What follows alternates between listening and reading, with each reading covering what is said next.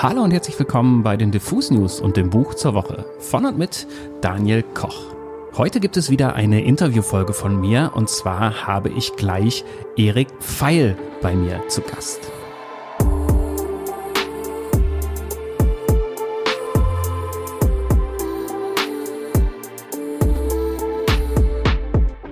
Erik Pfeil ist Musikjournalist, Musiker, Buchautor und großer Fan von italienischer Popmusik. Und in seinem aktuellen Buch hat er all das nun einmal zusammengebracht. Er hat gerade im Kiwi Verlag Azzurro veröffentlicht. Der Untertitel des Buches erklärt auch gleich, was da Sache ist. Der heißt nämlich mit 100 Songs durch Italien. In diesem Buch beschreibt Erik aber nicht nur die italienische Popmusik, sondern er nimmt quasi Songs aus diesem reichhaltigen Övre und erklärt im Umkehrschluss auch Italien und wie die Italienerinnen und Italiener so ticken. Denn, das muss man wissen, Erik ist großer Italienkenner und hat dort wirklich seit seiner Kindheit viele Jahre verbracht und das Ganze immer so ein bisschen mit dem Blick des Fans, aber auch des Journalisten. Auf der Rückseite des Buches steht so schön in großen Lettern ein Reiseführer ohne Sehenswürdigkeiten, aber mit ganz viel Musik. Das trifft die Sache sehr gut. Und ich möchte jetzt gar nicht zu viele Worte über dieses Buch verlieren zum Einstieg, außer dass es wirklich sehr kurzweilig, sehr interessant und sehr amüsant ist. Und jetzt gleich einfach mal in den Interviewteil übergehen. Dann schalte ich jetzt mal in meine Podcast-Stimme. Yes, ich werde mich leite über in den, zu tun. Genau, leite über in den Interviewteil äh, dieses Podcasts und äh, begrüße Erik Pfeil hier im Zoom-Kämmerchen mit mir. Hallo Erik. Hallo Daniel, freut mich. Du hast ein Buch geschrieben, ähm, das ich in den letzten Tagen mit äh, großem Vergnügen äh, gelesen und auch gehört habe. Und zwar geht es in dem Buch Azzurro um eine Reise durch Italien, ohne Sehenswürdigkeiten, aber mit viel Musik, so hast du es, glaube ich, gesagt. Und ich fand, das ist eine sehr schöne Bezeichnung. Aber ich musste feststellen, gerade auch als ich die Songs dazu gehört habe, ich habe mich immer für ein Popschwein gehalten, aber ich habe von Italo-Pop sehr, sehr wenig Ahnung. Du hast sehr viel Ahnung davon, aber zuerst einmal die Frage, wie kamt ihr denn überhaupt zusammen, du und die italienische Popmusik? Ja, das ist so eine klassische Kindheitsliebe. Ne? Also das kriegt man ja schwer abgeschüttelt, was einen da irgendwie packt, weil man halt auch so unmittelbar gepackt wird, wenn man jung ist. Und ich bin, ich hatte das Glück, dass meine Eltern mit mir da immer hingefahren sind. Wir reden von den frühen 80ern. So. Und da gab es ja ohnehin so einen Italo-Boom und der schlug sich auch in den Charts nieder, in den deutschen, weil da halt so Leute wie Alice, Ricky e Poveri, äh, Umberto Tozzi, Toto Cotugno, die hatten riesen Hits, also die, die deutschen Charts waren voll mit italienischer Popmusik. Und das habe ich damals schon irgendwie so, so intuitiv verknüpft und mit den Jahren hat mich das Thema immer weiter beschäftigt und irgendwann habe ich gemerkt, ach, das erklärt sich ja gegenseitig. Dieses Land, was, was man so faszinierend findet, was man ja erstmal schön findet auf so eine sehr plakative Art und dann diese Popmusik. Und dann habe ich gemerkt, ah, okay, da ist so eine mindestens eine, wenn nicht 43 Ebenen drunter ne, wo, wo, wo es wirklich so in die Tiefe geht und wo, wo das Land so über, über, oder der Kulturraum, sagen wir mal so, über die Musik erklärt wird. Ja. Und dann kam noch italienischer Film dazu, das, das hat mich in den 90ern total gepackt und ich hatte einen heftigen äh, Celentano-Fimmel äh, am Anfang der 90er. Also das hat sich alles so äh, potenziert. Ich befasse mich seit einiger Zeit journalistisch äh, sehr intensiv äh, mit koreanischer Popmusik. Und mir fällt dann immer auf, auch diese Musik ja gerade sehr erfolgreich und äh, also musikalisch gibt's da vielleicht wenig Parallelen, aber mir fällt immer auf, dass wenn man so eine Schubladenbeschriftung hat, wo auch quasi so ein Land drauf geklatscht wird, also sei es Italo-Pop, sei es K-Pop, ähm, dann kommt das gleich mit so einer Riesenmenge an Vorurteilen, Halbwissen und Klischees. Und äh, ich habe das Gefühl, dass es bei italienischer Popmusik oder generell, ja, wenn man Sachen an Nationen festmacht, schwingt das ja immer mit. Aber was sind deiner Meinung nach denn so die größten Missverständnisse oder Klischees über italienische Popmusik?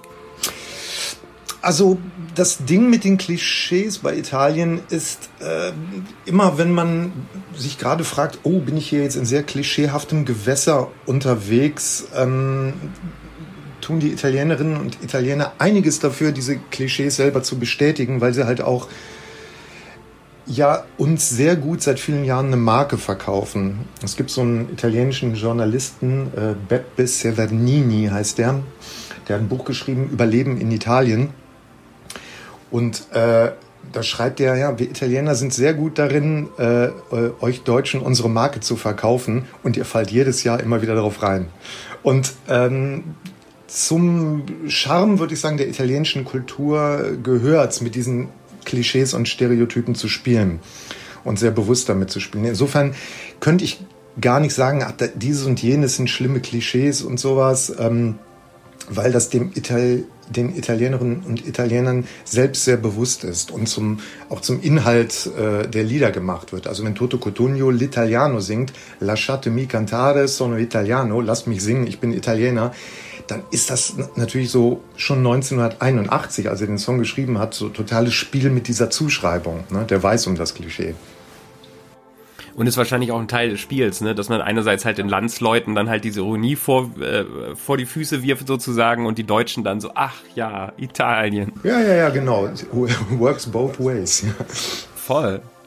Ähm, wir sind ja hier mit meinem kleinen Buchpodcast äh, beim Diffus Magazin, ein eher sehr junges Online-Magazin, viel Indie, viel Rap, ein bisschen Post-Punk.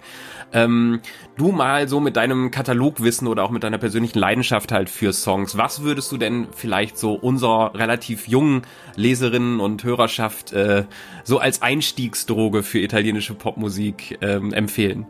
Also da muss ich äh, mit, dem, mit dem Offensichtlichen hantieren, weil das wirklich immer funktioniert. Also da empfehle ich dringend, sich mit äh, Adriano Celentano auseinanderzusetzen, vor allem mit den Sachen, die der ja so ab 1966 gemacht hat. Da hat er wirklich total wild Psychedelic und Rock'n'Roll und äh, süditalienische Folklore zusammengeschmissen und eine komplett eigene, naive und sehr wilde Musik draus gemacht. Und das gipfelt in einem Stück, das ist wirklich so ein Crowd-Pleaser und, und Dance-Floor-Pleaser sondergleichen. Das ist ein Stück, das heißt Prisen Collinensinnen Kiusol. Da, ich übertreibe jetzt, da könnte man sagen, er erfindet eigentlich 1973 Rap. Der Rap da über einen, einen geloopten äh, Beat in Fantasiesprache, Lingua Celentana. Und also das haut einem wirklich heute noch alles raus. Das ist so bekloppt und so irre, das Lied. Äh.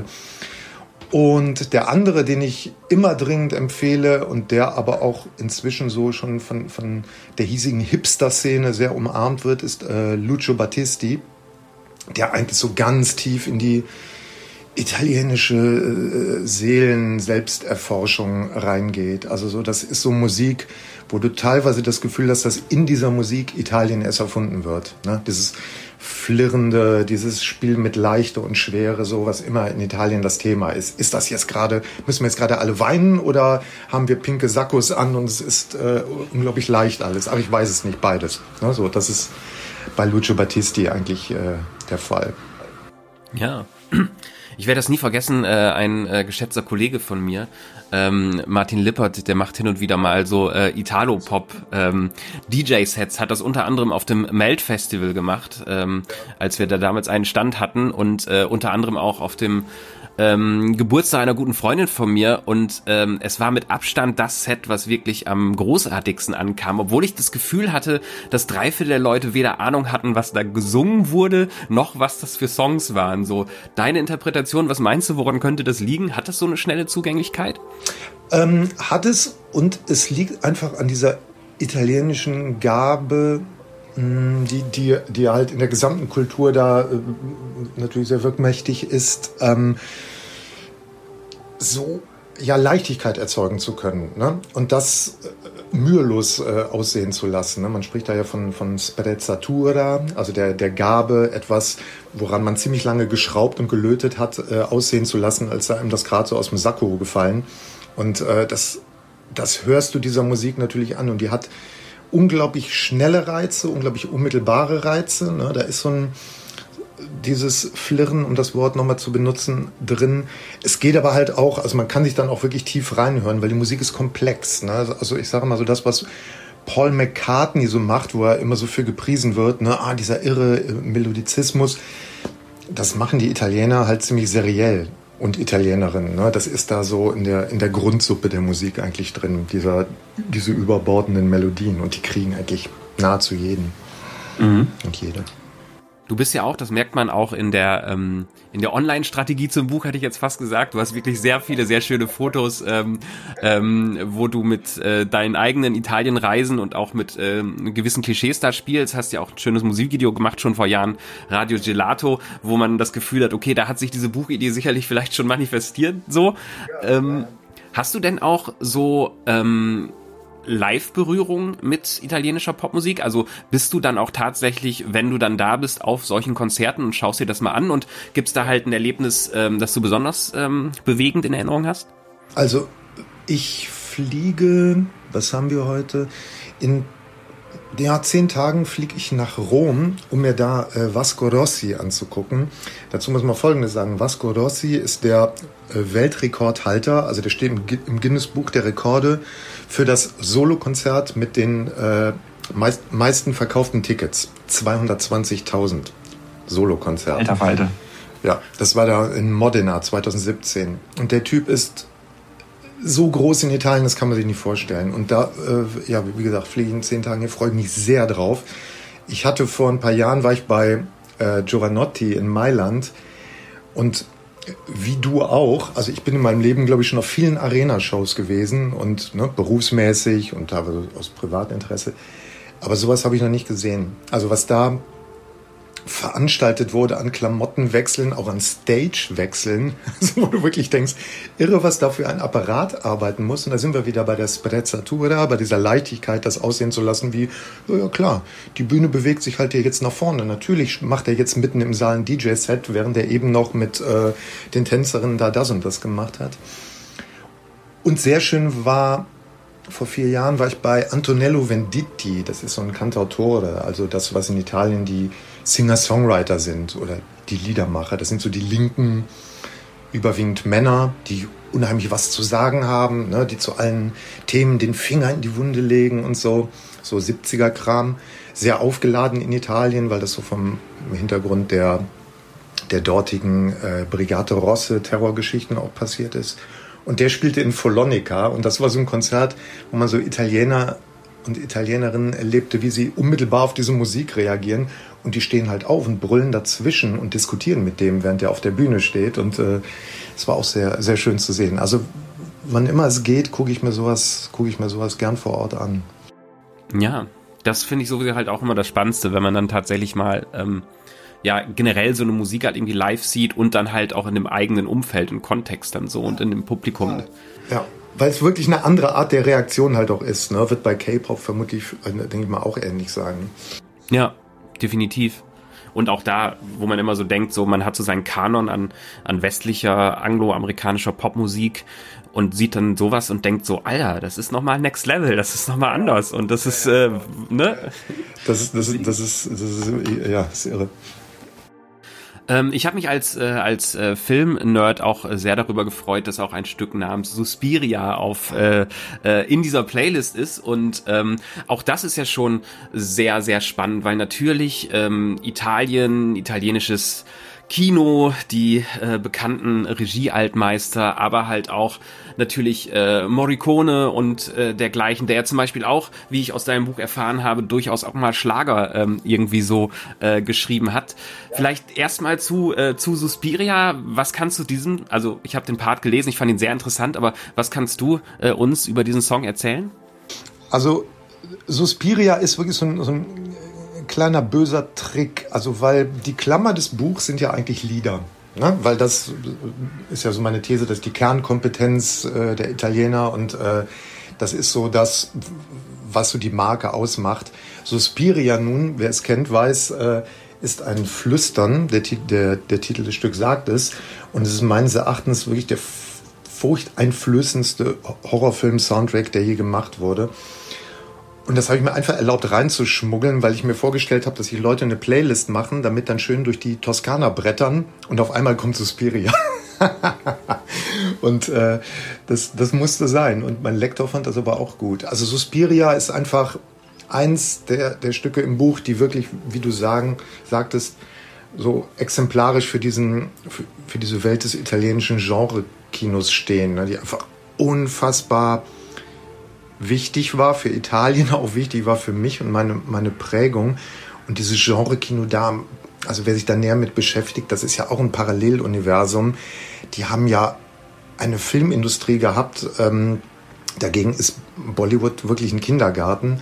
Ne? Und da wurden wirklich Filme teilweise back-to-back, -back, also am selben Set gleichzeitig gedreht und äh, mit einem Draufgängertum, äh, das man sich heute gar nicht mehr vorstellen kann. Und so sehen diese Filme auch aus. Ne? Das sind halt, wie ich immer denke, gleichzeitig die schönsten und die hässlichsten Filme der Welt. Ne? Das ist beides gleichzeitig. Das, das kann man in, in, Italien halt auch sehr gut. So das unglaublich grobe, wilde, teilweise vulgäre und so das ganz erhabene, edle. So. Und äh, das ist bei Argento, bei Dario Argento natürlich in, in ja, Vervollkommnung so eigentlich erreicht. Und in dem Film sicherlich am meisten.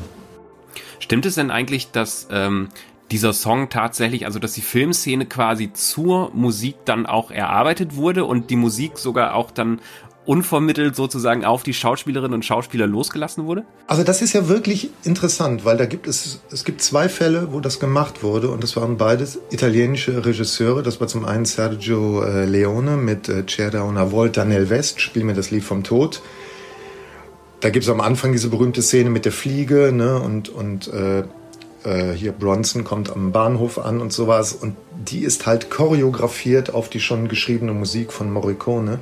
Und der Argento hat das mit Suspiria halt genauso gemacht. Also die Motivation war wirklich am Set so eine Atmosphäre der Angst äh, äh, äh zu erzeugen und auch so ein ballettartiges Reagieren auf die Musik zu ermöglichen.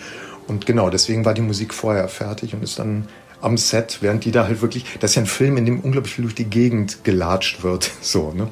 Und das wurde da eingespielt und man latscht einfach toller zu äh, Suspiria, ne? Durch diese Angsträume. Diese Bewegung in äh, Italien, italienischen Filmen, da kann man ja auch ganze Abhandlungen drüber schreiben oder das Gewusel, das da dann teilweise so, also wenn man halt mal irgendwie, keine Ahnung, wie überfordert ich war, als ich zum ersten Mal irgendwie Fellinis äh, Roma gesehen habe und so und dann schon nach der nach der Restaurantszene völlig völlig völlig kaputt und durch war, aber auch irgendwie nicht weggucken konnte. Und kann man nur ein ähm, Häppchen gucken eigentlich den Film, ja. Voll, definitiv. Ja, ich habe so äh, einige Sachen drauf äh, entdeckt, äh, die ich dann sehr spannend fand. Und das eine, was ich mir dann auch angeguckt habe, weil auch das empfiehlst du in deinem Buch, dass man äh, die Auftritte von denen du da schreibst, dass einige von denen auch bei YouTube zu finden sind. Und deswegen muss ich mit dir kurz über Anna Oxa reden. Ich war so ein bisschen äh, schockverliebt, äh, als sie Unemozione da Poco, wenn ich es richtig ausgesprochen habe, gesungen hat, äh, auf einem äh, sehr relevanten Festival. Dazu gleich noch ein bisschen mehr. Aber ähm, ja, sah aus wie New Wave, war es musikalisch aber nicht ganz. Ähm, was kannst du mir über Anna Oxa erzählen, die ich ja wirklich auch auch gerade wie dann ihr Leben weiterging, schon eine sehr schillernde, faszinierende Frau ist. Ja, interessant, weil äh, nach Anna Oxa hat jetzt in den äh, zahlreichen Interviews hat wirklich noch niemand gefragt. Also die ist ähm, gebürtig aus Bari, also aus äh, Apulien. Ich bin letztes Jahr, fällt mir gerade ein, weil ich Bari vor mir sehe, ähm, bin ich mit dem Buch nochmal so durch Italien gefahren, weil ich gucken wollte, stimmt das auch alles? Und auf den Spuren Anna Oxas dann auch äh, in Bari gewesen. Richtig, die wurde äh, damals äh, etabliert als eigentlich so ein ja italienischer, die sah ein bisschen aus so wie Susie von äh, Susie and the Banshees. So dieser Style wurde da glaube ich adaptiert und in Italien ist es nun so, dass so Genregeschichten, das gibt es da, das ist auch nicht unwichtig, aber ähm, es ist jetzt nicht so das, was so prägend für die für das Wesentliche des Kulturraums Italien ist, sage ich mal. Und deswegen ist Genre immer so ein bisschen was, dem man in Italien mit Ausnahme von Hip-Hop so ein bisschen mit Skepsis begegnen sollte, weil oft ist die optische Erzählung da, die Musik ist, bleibt aber halt dieser leichte, federnde Italo-Pop. Und bei ihr ist das halt mal so ganz klar der Fall. Dass, sie hat dann ja auch ganz schnell eine Imagekorrektur gemacht. Also nach diesem Auftritt sah sie sehr schnell anders aus und war ein komplett anderer Typ und ist eigentlich so auf der Schiene dann auch weitergelaufen. Also dass jetzt da irgendwie so ein, so ein kantiger, New Wave-artiger mm, weiblicher Star etabliert wurde, kann man eigentlich nicht sagen. Mhm. Sie hat äh, damals ihren ersten Auftritt oder einen frühen Auftritt, ähm, den man tatsächlich im Internet findet, halt beim Festival Festival di Sanremo äh, gespielt. Und das ist mir tatsächlich ähm, erst im letzten oder vorletzten Jahr mal begegnet. Äh, da hast du auch drüber geschrieben, als es nämlich darum ging, wie schafft man es, diese äh, Veranstaltung Corona-konform ähm, äh, irgendwie hinzukriegen. Und äh, ich habe mich zu der Zeit so ein bisschen für einen Artikel mit so virtuellen Möglichkeiten oder ne, was, was, wie reagiert die Live-Branche, was, was kann, was sind da für Veranstaltungen möglich? Ja. Und habe dann festgestellt, dass es ja ein irrsinniges Event und das ist ja so, als würde halt eine Nation sich halt einen Sommerhit oder den Hit des Jahres suchen. Kannst du kurz mal in einigen Worten erklären, was das für eine Veranstaltung ist und was für eine Bedeutung das halt für die italienische Popmusik hat? Ja, also man muss generell dazu wissen, dass ähm, Popmusik in Italien, was ähm, ist sehr vom Wettbewerb geprägt. Man liebt den Wettbewerb, man liebt es gegeneinander anzutreten und diese, von diesen Wettbewerben gab es unglaublich viele in Italien. Also auch so bekloppte Sachen wie den Canta Giro, wo die wirklich mit Autos durchs Land gebrettert sind und jeden Tag auf zwölf verschiedenen äh, Dorfpiazze äh, gesungen haben. Und der Sieger bekam das äh, Gewinnertrikot und da wurde weiter gebrettert mit offenem Verdeck. Wenn nicht, wurde man disqualifiziert. Gibt es leider nicht mehr. Das Festival, das übrig geblieben ist und das auch das Entscheidende immer war, ist dieses Festival di Sanremo ins, ins Leben gerufen von einem ligurischen Blumenhändler 1951. Amilcare Rambaldi hieß der Mann. Und das ja existiert seit 1951 und da werden seither jedes Jahr wird er über Gedeih und Verderb der Sommerhits entschieden. Sommerhits, Klammer auf, das Wichtigste, was es in Italien gibt, die Sommerhits, die werden gebraucht. Und ähm, das hat halt komplett unvorstellbar irre Einschaltquoten. Also es sprengt wirklich alles. Und was sehr rührend ist oder was mich total begeistert, was mir auch erst jetzt in den letzten zwei Jahren bewusst wurde, dass das zu einem Großteil von sehr jungen Leuten, also wir reden von Teenagern aufwärts, geguckt wird. Also Leuten, die, wie man sonst immer annimmt, eigentlich ihre Zeit im Internet verbringen und die gucken dann fünf Tage am Stück dieses Festival es geht um verschiedene Klamotten, Kostüme, äh, da wird Sprezzatura äh, verbreitet auf Stelzen. Ähm, teilweise fragt man sich, wie die Leute die Showtreppe runterkommen, weil, weil die äh, Kostüme wirklich äh, ans, ans Eingemachte gehen. Dann werden alte Veteranen auf die Bühne äh, geschleppt. Das Orchester wird abgefeiert. Und dieses Sanremo Festival vor zwei Jahren unter Corona-Bedingungen, das war wirklich ergreifend zu sehen, diese wo man wirklich dachte, yo, also da machen sie es einmal echt vor. Ähm, es wird immer behauptet, da sind wir wieder beim Anfang bei den Klischees, die können nicht organisieren. Doch, wenn es ihnen wichtig ist, wenn es um was so Wichtiges wie um die Sommerhits geht, dann können die organisieren und dann legen die da ein Festival hin unter Corona-Bedingungen ähm, an fünf Tagen. Da muss man wirklich sagen, Hut ab ich war auch sehr fasziniert und habe schon gedacht, es ist noch ein YouTube Rabbit Hole. Das nehme ich mir mal für den Winter vor, wenn wir abends wieder, genau, wenn wir vielleicht im nächsten Lockdown wieder zu Hause sitzen. Mal ausgeschaltete Heizung, ja genau, dann dann Sanremo gucken. Genau. Wo wir gerade bei Gesangswettbewerben sind, hat mich natürlich auch noch interessiert, äh, hier so einen Spezialisten zu haben. Ähm, Eurozone, äh, Eurovision Song Contest letztens. Deutschland ja mal wieder ähm, sehr abgeschlagen. Verdienter Sieger, würde ich sagen. Aber gerade der italienische Beitrag wurde ja auch irgendwie sehr geliebt. Also gerade auch beim Auftritt wurde sehr laut mitgesungen. Brividi von, ähm, ich weiß nicht, spricht man ihn Mahmoud oder Mammut? Mammut und Blanco, zwei wunderschöne Männer mit wunderschön schillernden Anzügen, die sich ähm, sehr sehr erotisch aufgeladen ansingen. Ähm, wunderschön, konnte mal wieder nichts gegen sagen. Was ist deine Einschätzung ähm, von diesem Auftritt? Oder hast du ihn gesehen? Äh, ja, ich habe ihn gesehen und ähm, der, es, es, wird ja immer der Sanremo-Gewinner äh, zum äh, Eurovision Song Contest ah, okay geschickt. Ähm, die können sagen, wir wollen nicht, ne? aber in der Regel wollen sie. Und letztes Jahr war das ja Manneskin, die, wie wir alle wissen, äh, große Stars geworden sind. Äh, was ich einigermaßen verwunderlich finde, das am Rande. Aber ich glaube, die Welt brauchte so eine glamouröse, so einen glamourösen Rockband-Entwurf mal wieder. Und ähm, das bedienen die natürlich voll. Mahmoud und Blanco, ich fand das toll. Also Mahmoud ist es sehr interessant. Der hat vor ein paar Jahren schon mal Solo Sanremo gewonnen.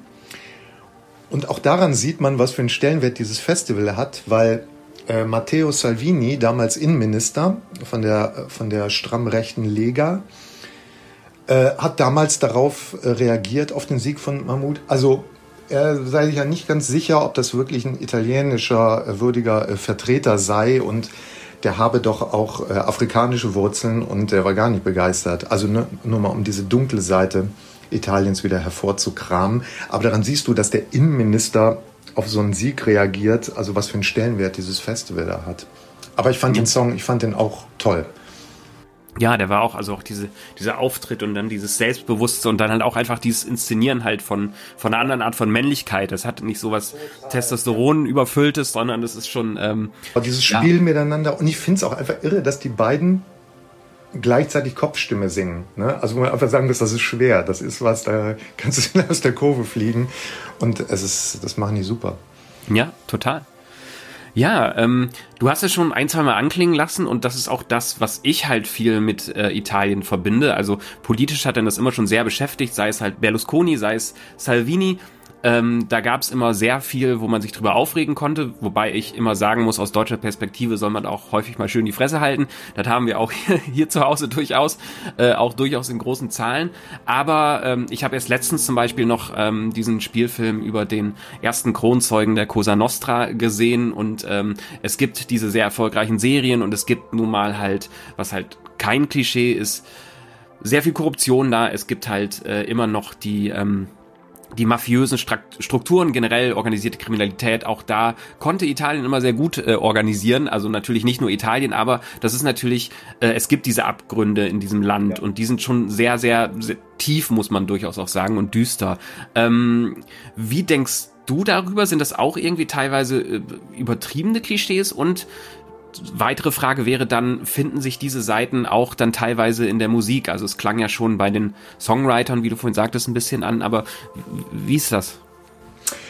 Also Mafia in ihren unterschiedlichen Ausprägungen, ähm, ob es Drangheta, Camorra, ne, Cosa Nostra, das gibt's immer noch. Das hat sich natürlich massiv gewandelt. Ähm, ne, also diese, ich glaube, das Thema Mafia-Romantik hat sich wirklich komplett erledigt. So. Gott sei Dank und äh, auch in Italien. Und man muss wirklich sagen, also was eine Stadt wie Palermo auf Sizilien, wie die wirklich seit Jahren äh, gegen die Mafia arbeiten, also mit, mit ja, einem Selbst, äh, ja, mit, mit, mit einem Selbstbewusstsein, dass das wirklich irre ist, das ist wirklich sehr beeindruckend. Das gibt es immer noch. Das ist kein, kein Klischee, das spürt man ja auch bis hierher. Ne? Also die, die Mafia ist ja auf, äh, auf, auf hiesigem Boden sehr, sehr aktiv über Italien. Und klar, das hat auch seinen Niederschlag in der Musik gefunden. Fabrizio De Andre gibt's gibt's äh, ein sehr bekanntes Thema. Ähm, mafiöse Verstrickungen von Musikern gab's auch dann und wann. Da ist ein sehr prominentes Beispiel Franco Califano. Das ist so ein ja, mein Italienischlehrer sagt immer Tipo Mafiosi. Also das war wirklich ein Typ, wo man sagen muss, hm, das würde man heute sehr freundlich so unter ja, alte Schule abtun. Also wirklich ein, ein Macho vor dem Herrn, also mit einem Frauenbild, das dringend diskussionsbedürftig ist. Und der hatte tatsächlich Mafia-Kontakte. Äh, das ist aber der einzige mir bekannte Fall. Ansonsten sind die alle komplett anti-Mafia und auf dem Gebiet auch sehr aktiv und engagiert. Und wie ist es so mit der Aufarbeitung oder halt mit den Verwerfungen, die halt noch aus der Zeit des Faschismus äh, übrig geblieben sind? Ist das was, was halt auch in gewisse Musiktraditionen Einzug gefunden hat? Also die Auseinandersetzung ähm, oder der Konflikt, der daraus entstanden ist? Ja, das mit dem der italienische Faschismus ist natürlich. Der, die Italiener haben das und Italienerinnen haben das nie in der Konsequenz aufgearbeitet wie wir. Also da gibt es heute in vielen Ecken Italiens nach wie vor einen bestürzend naiven, um es mal harmlos auszudrücken, Umgang mit. Und es gibt nach wie vor einen Mussolini-Kult in gewissen Ecken und Kreisen. Und ähm, ja, der, der italienische Neofaschismus ähm, ist auch so ein Fall für sich. Der funktioniert auch anders als, als hier. Aber auch da hat sich die Musik immer komplett abgegrenzt. So. Und äh, das ist auch bei bei sehr populären Leuten wie so Giovanotti oder, oder sowas, ne? also jemand, der wirklich extrem, extrem groß ist in Italien, so, dass der sich äh, zu dem Thema halt konsequent äußert und da auch abgrenzt und sich mit Salvini wirklich auf, auf den einschlägigen Kanälen halt so Scharmützel liefert.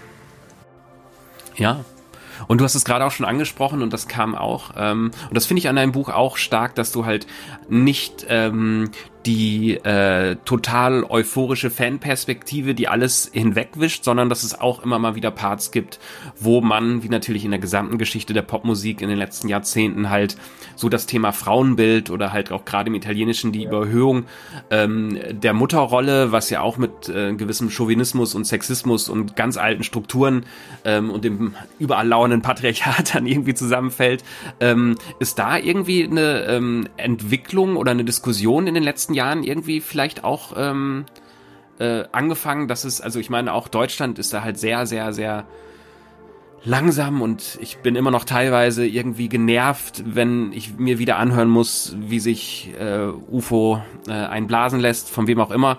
Ähm, also auch da wieder aus deutscher Perspektive muss man da natürlich auch vorsichtig sein, aber es wird zumindest diskutiert und wir haben halt junge Künstlerinnen, die halt auch so diese männliche Musik auf einmal sehr selbstbewusst und technisch viel besser besetzen. Ist sowas auch im italienischen Pop äh, zu beobachten? Also das funktioniert genauso in Italien, ähm, nur natürlich zu italienischen Bedingungen. Ne? Das, ist, das ist sehr hochgeschraubt, das ist sehr spitz, aber auch da hast du beides. Ne? Du hast diesen, diesen klassischen Typus des äh, nach wie vor Testosteron äh, äh, prallen äh, äh, Macho-Rappers. Ne? Das hast du. Du hast aber eben auch so Sachen wie ach, die von mir wirklich hochverehrte Madame, das ist so, die kommt so vom, vom Trap ursprünglich und hat auch so das Lied für sich entdeckt. Und das ist halt eine, eine queere aus, äh, ich glaube, aus der Ecke von Triest stammende Rapperin eigentlich, äh, die ganz tolle Sachen macht. Und die, diese ganzen Themen, MeToo war zum Beispiel auch ein großes Thema beim Sanremo Festival. Ne? Und dann kommt so jemand wie Loredana Bertè auf die Bühne, also eine wirklich eine Größe so des italienischen 70er Pop-Rock, sage ich mal, also eine, eine, ganz wichtige Person und äußert sich da zu dem Thema. Und ähm, die Diskussionen finden in Italien genauso statt. Was du in Italien natürlich nie vergessen darfst, ist das Nord-Süd-Gefälle. Ne? Das ist eklatant. Also du hast im Süden, der mir eigentlich im Grunde so am nächsten ist, hast du teilweise wirklich nach wie vor Strukturen, äh, die ja, was Hinterwäldlerisches haben können.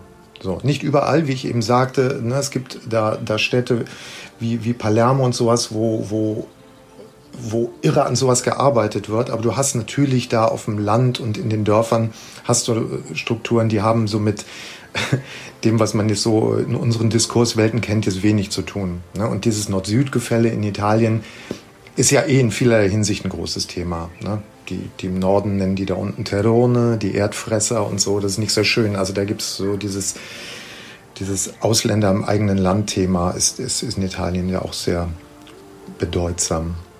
Ja, damit habe ich auch äh, eigentlich äh, alles, äh, alles und noch viel mehr erfahren gerade und werde das auf jeden Fall musikalisch äh, noch weiter verfolgen. Ähm, bei dir bietet sich natürlich jetzt noch die Frage an, du machst ja noch einiges mehr als äh, Bücher schreiben und Kolumnen für den Rolling Stone schreiben und dergleichen. Ich habe zum Beispiel vor Jahren mal, was ich sehr gern getan habe, äh, einen Aufkleber deiner Band, die Realität besprochen. Ich hatte mal so eine Kolumne, da habe ich halt irgendwie in Bars äh, Aufkleber, die ich spannend fand, fotografiert und dann Reviews dazu geschrieben und erklärt, was sich dahinter verbirgt. Ähm, kann man ja auch in diese Richtung mal fragen. Jetzt natürlich gerade Buch angesagt und äh, du machst gerade Lesungen, gibst viele Interviews, aber wie geht es für dich äh, an allen anderen äh, oder auf allen anderen Spielflächen weiter in den nächsten Monaten? Also ich sag mal so, wir haben ja gerade eben im Vorgespräch uns auch drüber unterhalten. Ich bin gerade nicht so traurig, mich nicht hinten in der Schlange derer anstellen zu müssen, die jetzt versuchen äh, müssen, ihre Nachholkonzerte irgendwo in, in den Clubs äh, stattfinden zu lassen. Insofern Musik ist jetzt gerade erstmal ein bisschen hinten angestellt, mit einer Ausnahme. Demnächst kommt nämlich noch eine Single raus, weil die tollen, ich weiß nicht, ob du die kennst, die, äh, die tolle Band Mondo Sangue aus. Ja, noch nichts. Ah, okay, die machen, das, das wird dir gefallen, die machen ähm, Soundtracks zu nicht äh, existierenden italienischen Genrefilmen. Und äh, die haben ein Kannibalenfilm-Album gemacht, ein Italo-Western-Album gemacht, äh, ein Weltraumalbum gemacht und das letzte Album ist ein Giallo-Album, wo es eben um diese Dario Argento-Welten geht und da Gast singe ich drauf. Und die haben einen Remix gemacht äh, von meinem Stück Radio Gelato und haben dem so ein Sanremo 1981 äh, Ricky e Poveri Vibe gegeben und das ist ganz toll geworden. Das kommt jetzt Ende Juni als limitierte Single raus. Äh, digital gibt es das schon. Und ich habe auch noch mal, aber da darf ich glaube ich noch gar nichts drüber sagen. Da kommt im Herbst von denen auch noch was. Da bin ich mit einigen, ich sag mal, prominenten Indie-Heinis äh, noch mal in ein weiteres äh, Projekt mit, mit, mit dieser Band verstrickt. Und das wird auch ganz toll. Jedenfalls, äh, ich, ich, ich Gast singe quasi und lasse mich gerade so äh, remixen, wenn man so will. Äh, ja, das war jetzt ähm, Erik Pfeil zu Gast beim Buch zur Woche. Danke, äh, dass du dir Zeit genommen hast. Wenn ihr jetzt neugierig geworden seid auf Azzurro mit 100 Songs durch Italien von Erik Pfeil vom Kiwi Verlag, dann habt ihr wieder die Chance, bei uns zwei Bücher zu gewinnen. Schreibt uns einfach eine Mail mit dem Stichwort Azzurro an verlosung.diffusmac.de und vergesst bitte nicht, eure Postadresse anzugeben. Und wenn ihr nach diesem Gespräch über die italienische Popmusik auch die Musik dazu hören wollt, findet ihr auf unserer Website beim Artikel zum Podcast auch die Playlist von Erik mit den Songs zu seinem Buch. Das war's für diese Woche vom Buch zur Woche. Mein Name ist Daniel Koch, ihr seid bei den Diffus News oder vielmehr ihr wart es und ich sage Tschüss und bis zum nächsten Buch.